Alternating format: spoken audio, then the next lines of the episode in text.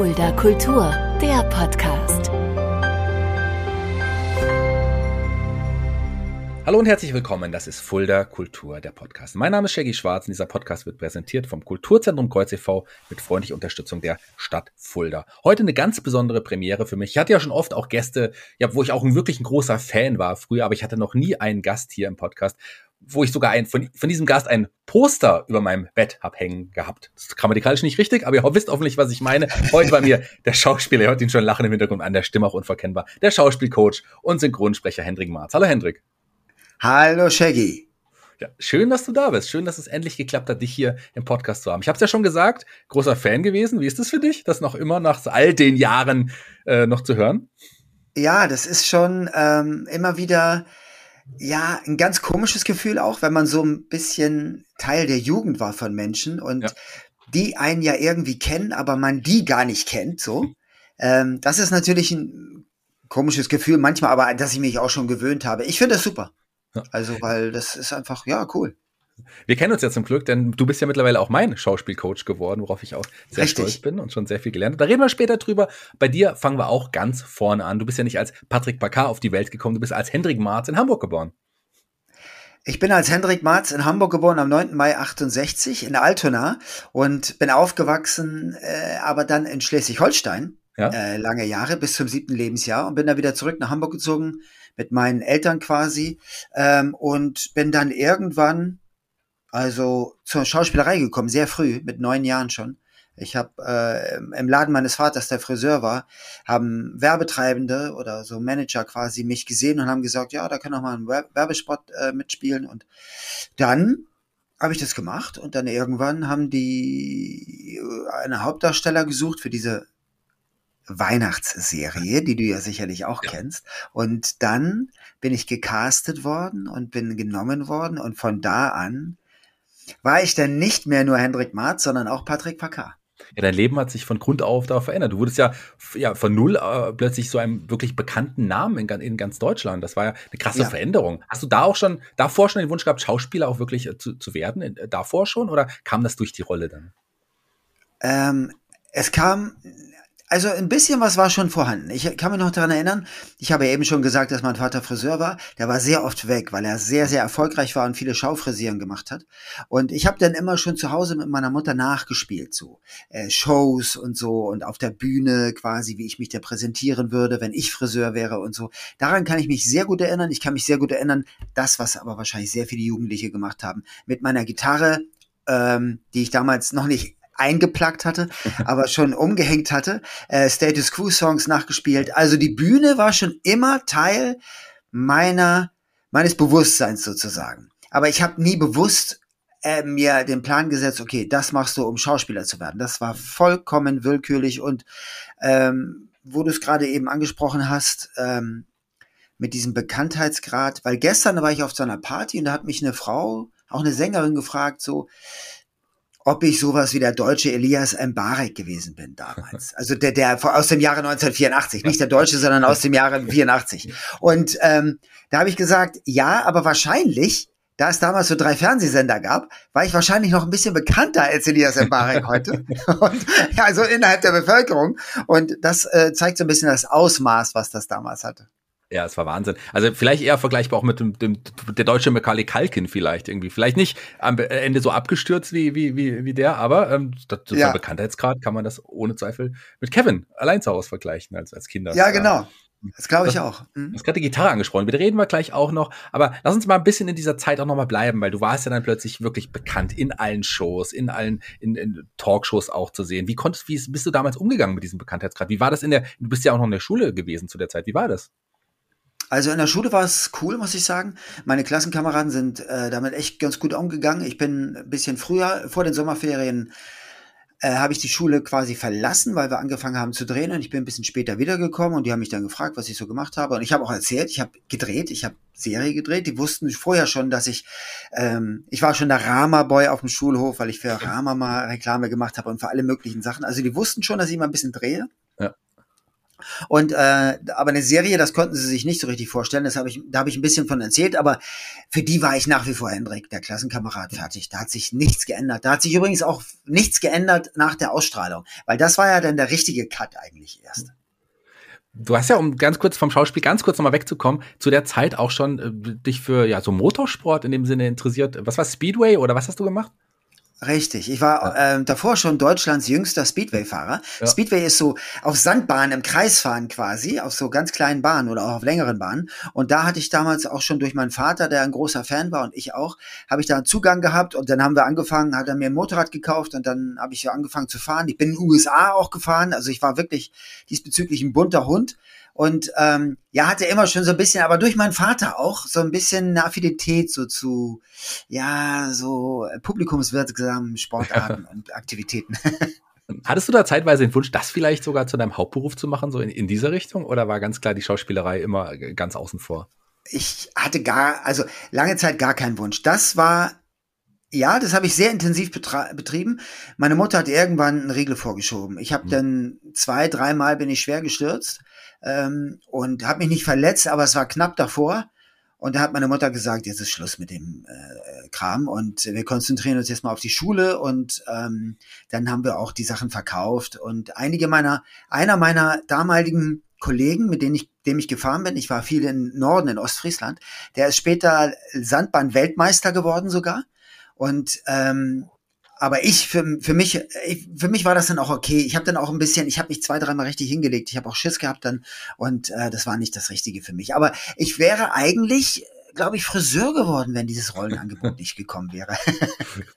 Ja, wenn man äh, deine Frisur heute kennt, auch äh, eine witzige Geschichte. So viele Haare sind da nicht mehr auf dem Kopf. Nein, auf keinen Fall.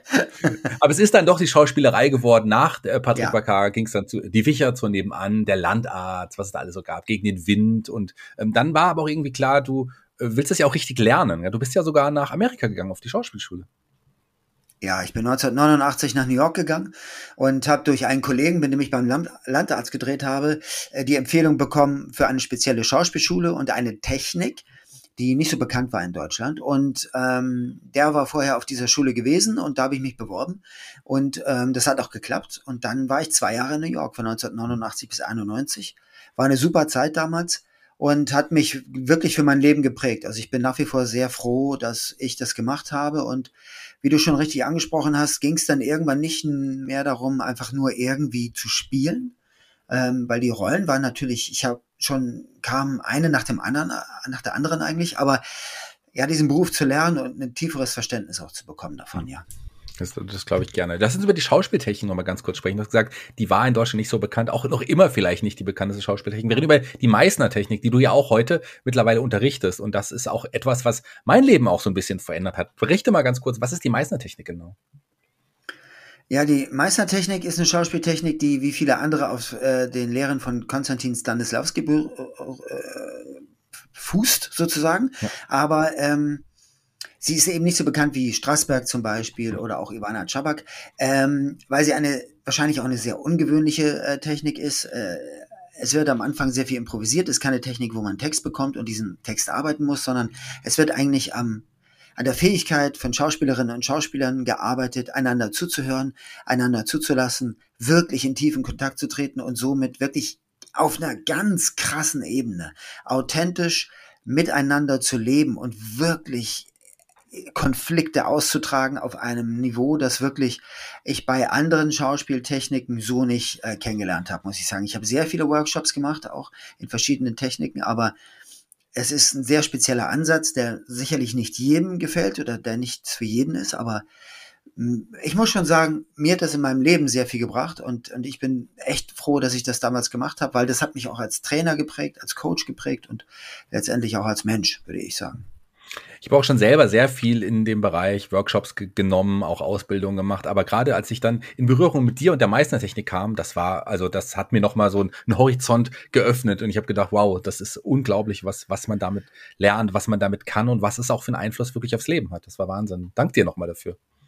Ja, äh, gerne. Du, wie, wie du schon sagst, also man kommt in dieser Arbeit an so viele Punkte, sowieso bei der Schauspielerei. Man muss mal sagen, dass alle Schauspielausbildungen eigentlich wirklich äh, Menschen darin unterrichten, äh, menschliche Beziehungen auszuleben, Konflikte auszuleben. Man erfährt einfach in der ganzen Arbeit, in der Ausbildung so viel über Menschen, finde ich.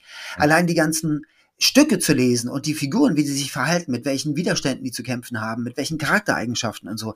Also ich finde schon, der Beruf ist echt über, über dieses reine, ich bin jetzt im Fernsehen und stelle etwas da hinaus, schon sehr bereichernd, muss ich sagen. Ja, da, da stimme ich dir auf jeden Fall zu. Lass uns von, du hast gerade von Figuren gesprochen, lass uns zu einer Figur kommen, die dich auch dann nochmal bekannter gemacht hat. Für eine Zeit der Graf Henning von Anstetten bei Verbotene Liebe. Oder da lacht er. Äh, nicht etwas, worüber du nicht so gern sprechen magst? Doch, also auf jeden Fall. Ähm, obwohl das war eine schwierige Zeit für mich damals bei Verbotene Liebe, ja. Mhm. Du sagst es ganz richtig. Es war auch eine ganz interessante Geschichte. Ich hatte äh, gegen den Wind gedreht und hatte dann so ein paar kleine Sachen gemacht und irgendwann hatte ich eine neue Agentur und die trat an mich heran und sagte, ja, da ist äh, ein Casting für Verbotene Liebe, Daily Soap. Hm. Ich hatte 91 noch ein Angebot von gute Zeiten, schlechte Zeiten abgelehnt und habe dann gesagt, ja, okay, Bock habe ich jetzt nicht viel, aber ich gehe hin und wir machen dann ein Angebot, das sie sowieso ablehnen müssen. Ich habe dann das Casting gemacht, habe dann das, wir haben das Angebot abgegeben, auf das sie eingegangen sind. und dann, und dann mu musste ich das drehen. Musste. Also ich hatte das natürlich auch gerne gemacht, weil die Leute, mit denen man arbeitet, das ist ja immer, ich meine, man, man ist einfach ein Team, unabhängig von dem, was man da dreht. Aber damals kam dann das erste Mal so dieser, so ein gewisser Druck mit rein. Es wurde Marktanalyse betrieben und Marktforschung. Man wurde damit konfrontiert, wie gut man ankommt und wie hoch die prozentuale Zustimmung ist, wie der Look ist und was so, die Internetforen zum Beispiel. Das war das erste Mal, dass ich mit Internetforen in Berührung kam, wo die Leute sich darüber ja, auch sehr, sehr uncharmant teilweise ausgetauscht haben, wie man so rüberkommt. Und das war der Anbeginn dessen, womit wir jetzt ganz viel zu tun haben. Und ähm, das war 1999 und da habe ich schon gedacht, wow, das ist ja jetzt ein ganz anderer Schnack hier. Und dann irgendwann äh, hörte das auf, das war auch gut so. Ähm, und das ermöglichte mir aber letztendlich dann auch wirklich einen Cut zu machen irgendwie, der für mich irgendwo gemacht worden ist, dann, hm. wo, in dem die Angebote dann wirklich auch sehr rar wurden, äh, schauspielerisch, und dass ich mich halt umorientieren musste und äh, ja, zum Trainer und Coach geworden bin, der ich heute bin. Du hast aber erstmal tatsächlich einen richtigen Cut gemacht und erstmal der Schauspielerei für eine Zeit den Rücken gekehrt und äh, bist in die IT-Branche gewechselt. Wie kam denn da der, der Entschluss oder die Entscheidung, das so zu machen? Ähm, der Entschluss kam durch die Tatsache, dass ich nicht wirklich wusste, was ich machen sollte. Man mhm. muss sich ja vorstellen, ich habe mit 16 angefangen zu drehen und habe nichts anderes gemacht. Ne? Mhm. Ich wusste, wie man sich an einem Drehset bewegt und so, wie man spielt, aber alles andere, alle anderen Dinge des Lebens waren halt fern. Und ich habe einen guten Freund, den ich ganz früh in Berlin kennengelernt habe, der hat eine Agentur gehabt, eine Werbeagentur, der hatte so ein Fitnessmagazin ähm, gegründet und da habe ich dann erstmal angeheuert als ITler, weil, also ich habe den Online-Bereich äh, gemanagt sozusagen, weil ich damals schon kleine Webseiten gebaut habe und mich damit ein bisschen auskannte mit mhm. Internet. Mhm. Und das hat ihm gereicht und dann habe ich zwei Jahre in dieser Firma gearbeitet und das war quasi auch eine schöne Zeit, weil ich das erste Mal so ein ganz normaler Angestellter war. Und einer, einer so im Team, so im, in, äh, unter Mitarbeitern und mit Kollegen. Und das war hm. geil damals. In Berlin, Startup-Szene, Anfang der 2000er, ja. die ganze Dotcom-Bubble mitgemacht sozusagen. Und ähm, das hörte dann irgendwann auf und dann äh, ging das nämlich, dann habe ich erstmal richtig quasi äh, nur noch das gemacht, was ich gerne mal machen würde. Habe ich nämlich fünf Jahre lang so ein richtiges Berliner Bohemien-Leben durchgeführt. Eine Band, in der ich gespielt habe, du hast ja schon über Gitarren gesprochen. Ja. Und wirklich in Kreuzberg so in den Tag rein und aus ihm herausgelebt. Ja, die, als Musiker Band deutscher Mädels, ja, so hieß, hieß, hieß es. Richtig, richtig. Und, so, ja. genau. und dann tatsächlich genau. erstmal so äh, das Musiker, das Rocker-Dasein gelebt, oder? Absolut, aber wirklich, absolut. Und das ging damals in Berlin ja extrem gut auch. Und man konnte irgendwie, man hat trotzdem gelebt irgendwie. Und, und obwohl man, ich habe ein bisschen synchron gemacht, ich habe noch mal ein, zwei Schauspieljobs gemacht, habe die eine andere Internetseite äh, gemacht. Ähm, aber bin relativ da äh, so orientierungslos eigentlich äh, durch diese Jahre durchgegangen und ja war einfach in dieser Band die haben auch, die mir aber auch wiederum ander, in anderer Hinsicht sehr viel gebracht hat. Ich konnte mich da künstlerisch wirklich das erste Mal verwirklichen, habe mich da wiedergefunden, muss ich sagen. Also vorher habe ich ja so Produktionen gemacht, die mit mir als Person nicht viel zu tun gehabt haben, sage ich mal. Also das waren Familienserien. Ne? Ich habe dann äh, auch andere Filme geguckt natürlich und hatte vorher auch keine Daily Soaps geguckt und guckt ihr auch immer noch nicht. Und äh, genau, und da äh, konnte ich mich aber mit meinen Bandkollegen vollkommen künstlerisch ausleben, konnte das machen, was ich machen wollte. Und das war eine wichtige Phase für mich, ja. Ja, das glaube ich. Sowas ist auch kostbar, wenn man da die Möglichkeit hat. Du hast es gesagt, nebenher hast du aber auch schon wieder einige einzelne, einzelne Schauspieljobs gehabt, aber vor allem auch am Theater. Das hast du ja vorher nicht so gemacht. Vorher war es ja tatsächlich eher Film, Fernsehen, also Fernsehbereich. Wie ist der Unterschied zum Theater und wie kamst du dann zum Theater in der Zeit? Ähm, ich habe zweimal in meinem Leben Theater gespielt. Und zwar einmal in der Zeit, 2005 bis 2008, über einen ähm, Freund eines Bandkollegen, der Regisseur ist und der mich gesehen hat und mich und den Sänger, der auch Schauspieler war, engagiert hat und wir haben vier Jahre Wojciech gespielt an der hm. Vagantenbühne in Berlin. Ich habe aber, und das hat nämlich äh, einen ganz kleinen, aber sehr schönen Bezug zu Fulda, ich habe in den 90er Jahren eine Tournee gemacht, nämlich Tartuffe von Molière. Und ich habe hm. Valère gespielt, den jungen Liebhaber von Marie, der Tochter von Valère, äh, von, von Tartuffe. Und ähm, Dort haben wir auch in Fulda gespielt. Und ich kann mich sehr gut daran erinnern. Wir hatten ja auf so einer Tournee hast du ja die unterschiedlichsten Publikumsarten. Ne? Und wir waren zwei Tage vorher in Wolfsburg, wo wir vor 600 Studenten gespielt haben. Und in Fulda, ich weiß nicht mehr, wo wir gespielt haben, aber es war relativ ja, distinguiertes Abonnementpublikum, sag ich Schlosstheater mal so. Schlosstheater. Schlosstheater wahrscheinlich, ja. genau. Und ich kann mich noch erinnern, dass ich auftrete und hinten an der Bühne und so meine Arme ausbreite und sage, Marie, als ich sie das erste Mal sehe. Und aus dem Publikum, ein älterer Herr sagte so relativ laut, für alle zu verstehen, das muss Liebe sein. und, und, das ganze Publikum so schmunzelte. Und das war in Fulda. Und das war meine erste Theatererfahrung, diese Tournee im Herbst 1995. Aber wie gesagt, in Berlin bin ich dazu gekommen ähm, durch einen Regisseur. Und das ist natürlich eine ganz andere Nummer als Fernsehen. Du hast diesen Kontakt zum Publikum und du spielst über eine geraume Zeit einen Charakter und diese Szenen dieses Charakters und das Leben dieses Charakters oder dieser Figur. Und kannst du auch Sachen ausprobieren, zum Beispiel jeden Abend.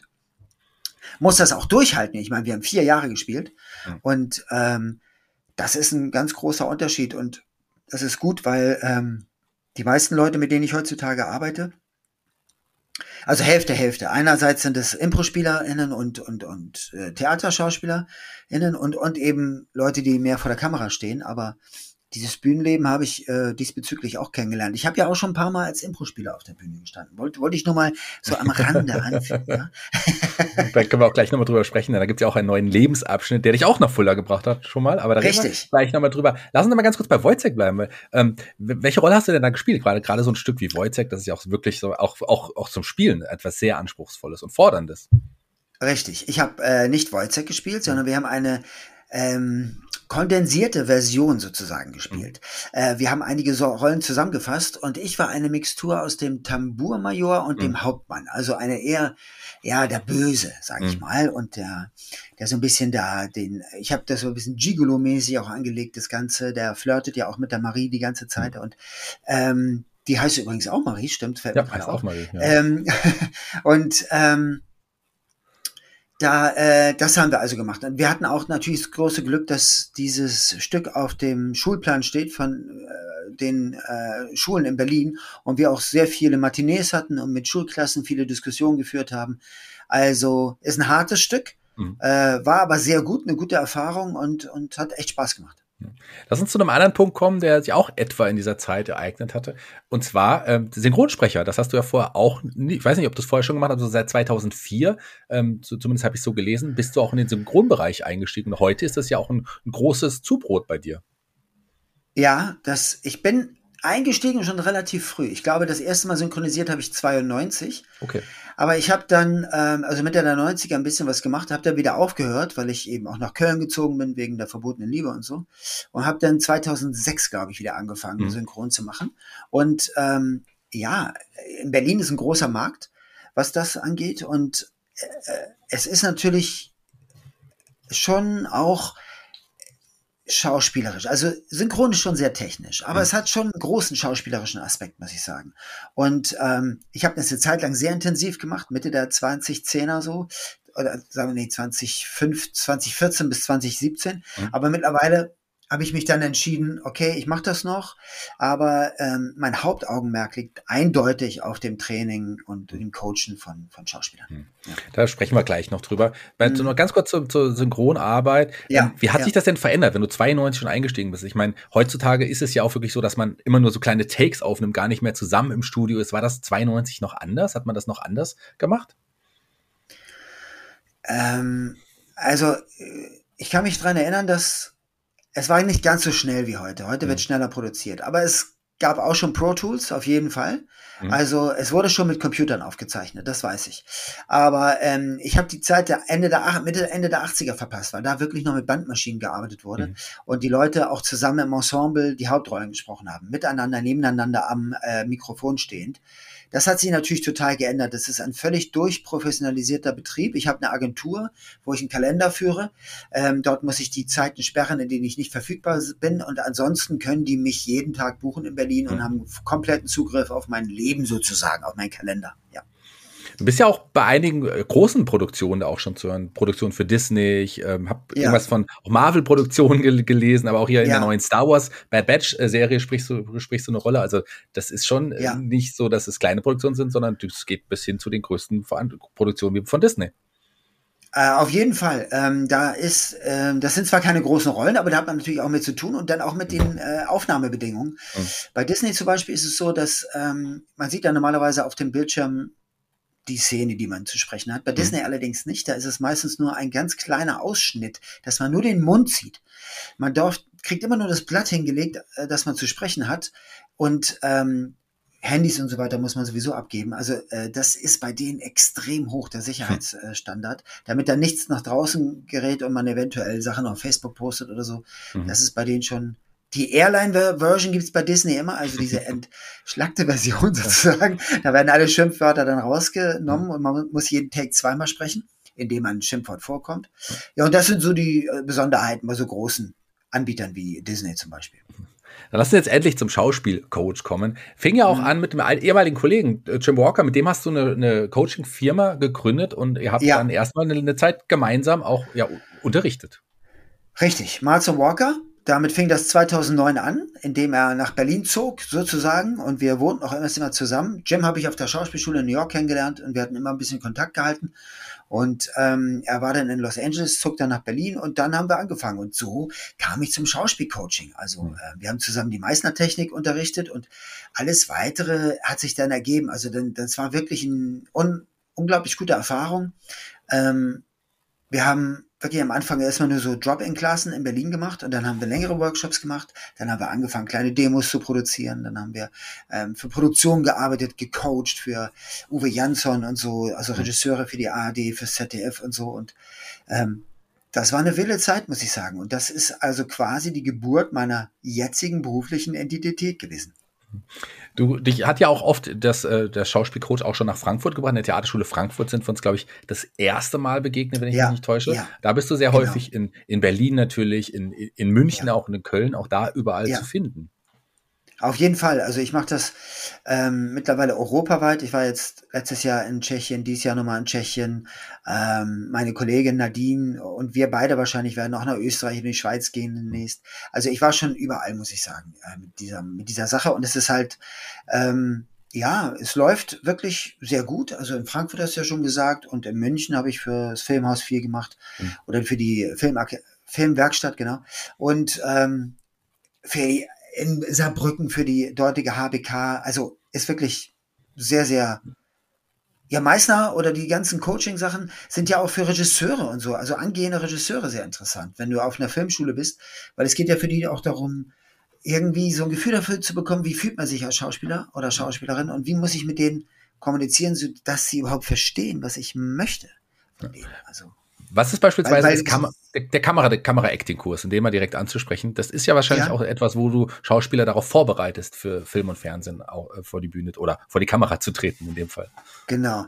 Das heißt, äh, Camera-Acting, Bootcamp und das ist etwas, wo ich ähm, Schauspielerinnen und Schauspieler, die aber auf jeden Fall professionell sind. Das bedeutet, die haben schon eine Ausbildung und haben Theater gespielt oder haben auf jeden Fall sehr viel Erfahrung mit dem Spiel vor Publikum. Ähm, mit denen gehe ich so einen zweiwöchigen Workshop durch, der ist in erster Linie online und dann suchen wir Szenen raus, machen Coaching und so weiter. Und äh, drehen Demo-Szenen, drehen About Me, also so Interviews und danach gibt's ein bisschen Marketing, so was sie machen sollten, um an Agenturen ranzutreten, an Caster ranzutreten. Und ähm, das ist ein schönes Format. Ich hatte das mal ganz lang, ne? also Camera Acting Lab hieß das. Das mhm. war 2018 und 19.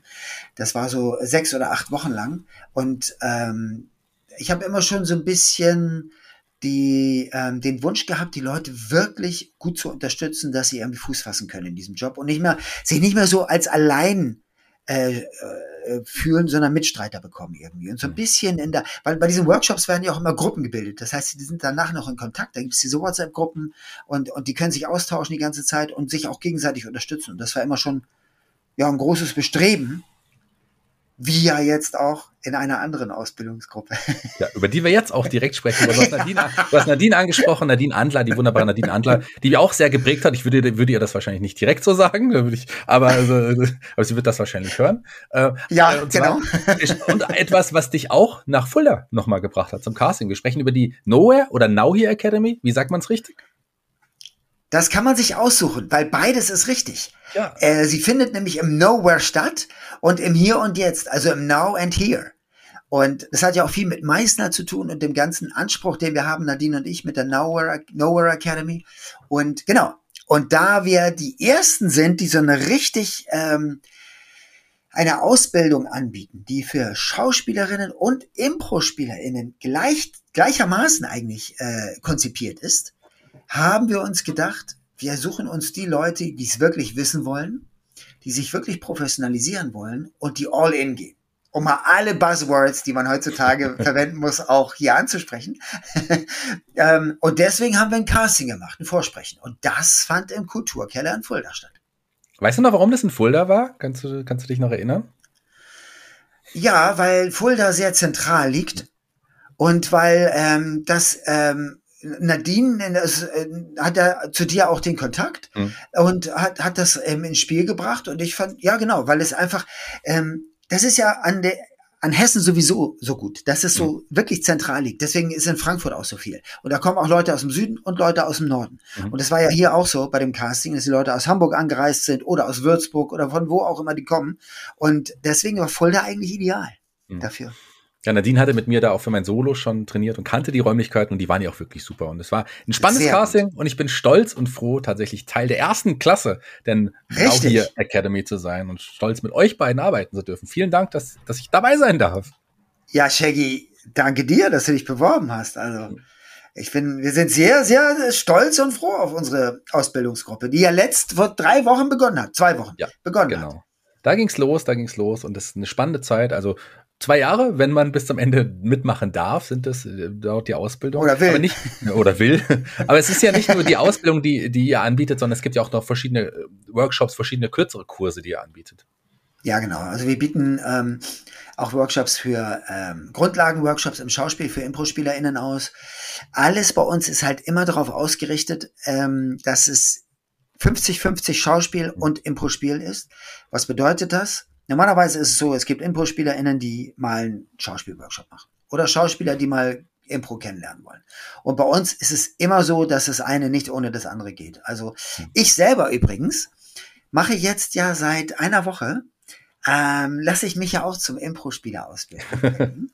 Also ich habe jetzt den Anfängerkurs bei den Gorillas gebucht ja. und mache das immer Mont Montagabends. Ja, super. Ja. Und ähm, ja. um das Ganze kennenzulernen, ne? also um, um diese andere Welt, die für Schauspieler ja überhaupt sehr fremd ist, muss ich mal sagen. Weil ich mit, bin ja mit Schauspiel so äh, klassischem Schauspiel aufgewachsen.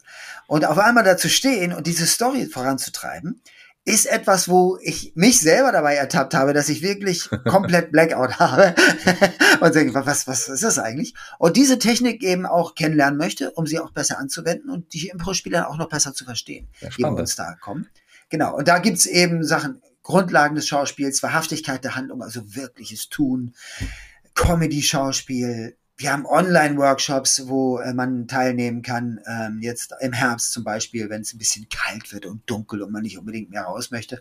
Ähm, oder aus anderen Gründen nicht raus darf. Und, und äh, ja, da gibt es ein breit gefächertes Angebot und es wird irgendwann auch noch so eine, sage ich mal,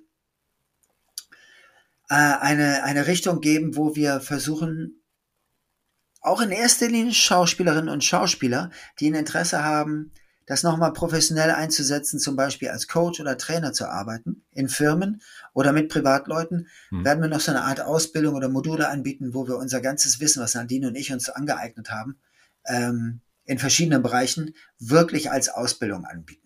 Und das auch, ist auch ja. ziemlich Geil. neu, weil, weil normalerweise, äh, weil wir uns wirklich auf Schauspieler konzentrieren. Das Gute ist ja bei diesen Impro-Spielerinnen und Schauspielerinnen, dass die schon so viel, wie ich vorhin schon gesagt habe, Erfahrung im Kontakt mit Menschen haben mhm. und so viel mit Menschen zu tun haben, Charaktere kennen, Figuren kennen, die Psychologie von Menschen kennengelernt haben. Und ähm, dass die sehr gut geeignet sind, als Trainerin oder als Coach zu arbeiten. Und das möchten wir nutzen. Ich habe auch sehr viel mit Leuten gearbeitet, die eigentlich, sag ich mal, aus Managementberufen kommen. Und die gehen das Ganze dann ein bisschen theoretischer an ne? und mhm. versuchen so ihren, ihr Know-how, das sie im Management haben. Aber das ist eigentlich schon für mich alles Fachcoaching fast, was die machen. Und wir wollen so richtig Live-Coaching, also dass man den Menschen erstmal sieht, mit dem Menschen Kontakt aufbaut und dann Coaching im besten Sinne vollzieht, nämlich, ich habe mal nachgelesen, Coach. Weißt du, woher das Wort kommt? Sag's mir. Coach bedeutet auf Englisch Kutsche. Okay. Sehr und es bedeutet, habe ich mal gelesen, einen Menschen von einem Ort zum anderen zu bringen. Mhm. Und, äh, und ihn zu begleiten und ihn zu unterstützen im besten Sinne. Und das ist für mich äh, gutes Coaching. Und da musst du den Menschen sehen und ihn wirklich lesen. Und genau das machen, was deiner Meinung nach diesen Menschen unterstützen kann. Das ist unser Ziel dabei. Also du siehst, das ist, äh, und das ist ja aber, aber du hast ja, du machst ja Impro-Spiel so seit geraumer Zeit. Du weißt ja, dass es beim Impro äh, geht natürlich ums Spiel, aber es geht ja so viel um Mensch sein mhm. und mhm. Äh, das Stehen im Leben. Und was bin ich eigentlich gerade? Wie stehe ich mit meiner Umgebung in Kontakt? Mit welche Beziehungen führe ich und so weiter? Das ist schon so hochinteressant, finde ich. Mhm. Toller Coach bist du auf jeden Fall, das kann ich ja ohne Zweifel sagen. Ich bin froh, wirklich mit dir oder von dir lernen zu dürfen. Aber wir sind ja auch, wie ich jetzt gehört habe, Impro-Kollegen. Das ist auch sehr schön. Äh, auch, auf jeden auch Fall. ein neuer Schritt. Und was wir auch sind, wir sind Podcast-Kollegen. Du bist auch in diversen Podcasts mittlerweile zu hören. Nicht nur in eurem eigenen Podcast der äh, Now Here Academy, sondern du bist auch Gast in vielen anderen Podcasts. Ja, genau. Also Now Here, da machen wir so ein äh, auf Video, äh, auf äh, YouTube auch Videos, sprechen über die Dinge der Schauspielerei. Und ich mache dann noch, ich habe letztes Jahr zum Beispiel für eine Firma so ein Stream, Livestreaming gehostet, mhm. einmal die Woche. Das war, musste ich wirklich immer montags 12.30 Uhr zu Hause sein und diesen Talk führen, ein, ähm, eine Stunde lang. Das war auch sehr interessant. Und mit einem ähm, Menschen, den ich über Facebook kennengelernt habe, Chris Peckham, mhm. der die Filmelei betreibt. Das ist ein Filmtalk. Und da halten wir uns über also manchmal über Filme oder mehrere Filme haben so manchmal das erste Mal, also dass wir drei Filme zum ersten Mal gucken und uns dann darüber unterhalten. Also diese ganze Schiene habe ich mir auch ein bisschen erschlossen und mache das auch sehr gerne, muss ich sagen. Hm. Das äh, lohnt sich auch da mal reinzuhören oder reinzuschauen. Das ist auf jeden Fall ein unterhaltsamer ja. Podcast. Hendrik Marz generell folgen, der Now Here Academy auch folgen. Wenn ihr euch für Schauspiel, Impro-Theater oder was auch immer interessiert, da könnt ihr eine ganze Menge lernen. Einfach mal auf den Seiten nachschauen und euch informieren. Das lohnt sich definitiv. Lieber Hendrik, vielen Dank, dass du die Zeit genommen hast hier für unseren Podcast. Ich freue mich sehr. Ich bin stolz, dich hier als Gast gehabt zu haben. Vielen Dank, lieber Shaggy. Mir, mir hat es auch viel Spaß gemacht. Jeder Gast bei Fulda Kultur, dem Podcast, darf sich einen Song für unsere Playliste bei Spotify aussuchen. Welchen Song hast du dir denn ausgesucht? Ich würde gerne von Placebo Pure Morning hören. Kommt auf die Liste. Nicht nur ein, ein, ein guter Coach, ein toller Schauspieler, ein äh, Mensch mit gutem Filmgeschmack, das haben wir in etlichen Gesprächen herausgefunden, sondern auch ein Mann mit gutem Musikgeschmack. Also. Ja, genau. Das ist aber ja, ich bin ja noch mit wirklich Musik, die man sich kaufen ja. musste. in den Plattenladen gehen und dann ein Album kaufen aufgewachsen. Ja. Und da gab es schon eine ganz starke Identifikation, unter anderem auch mit Placebo, ja genau. Ja, ja, tolle Band. Äh, lohnt sich definitiv, ja, kommt auf die Playliste. Ja. Ich bin raus für heute, der Podcast ist vorbei, die Abschlussworte gehören dir. Du darfst dich bei unseren Hörern verabschieden. Ja, vielen Dank, lieber Shaggy. Ich sag's nochmal, es hat mir sehr viel Spaß gemacht und äh, haltet die Ohren steif in Fulda. Wir sehen uns.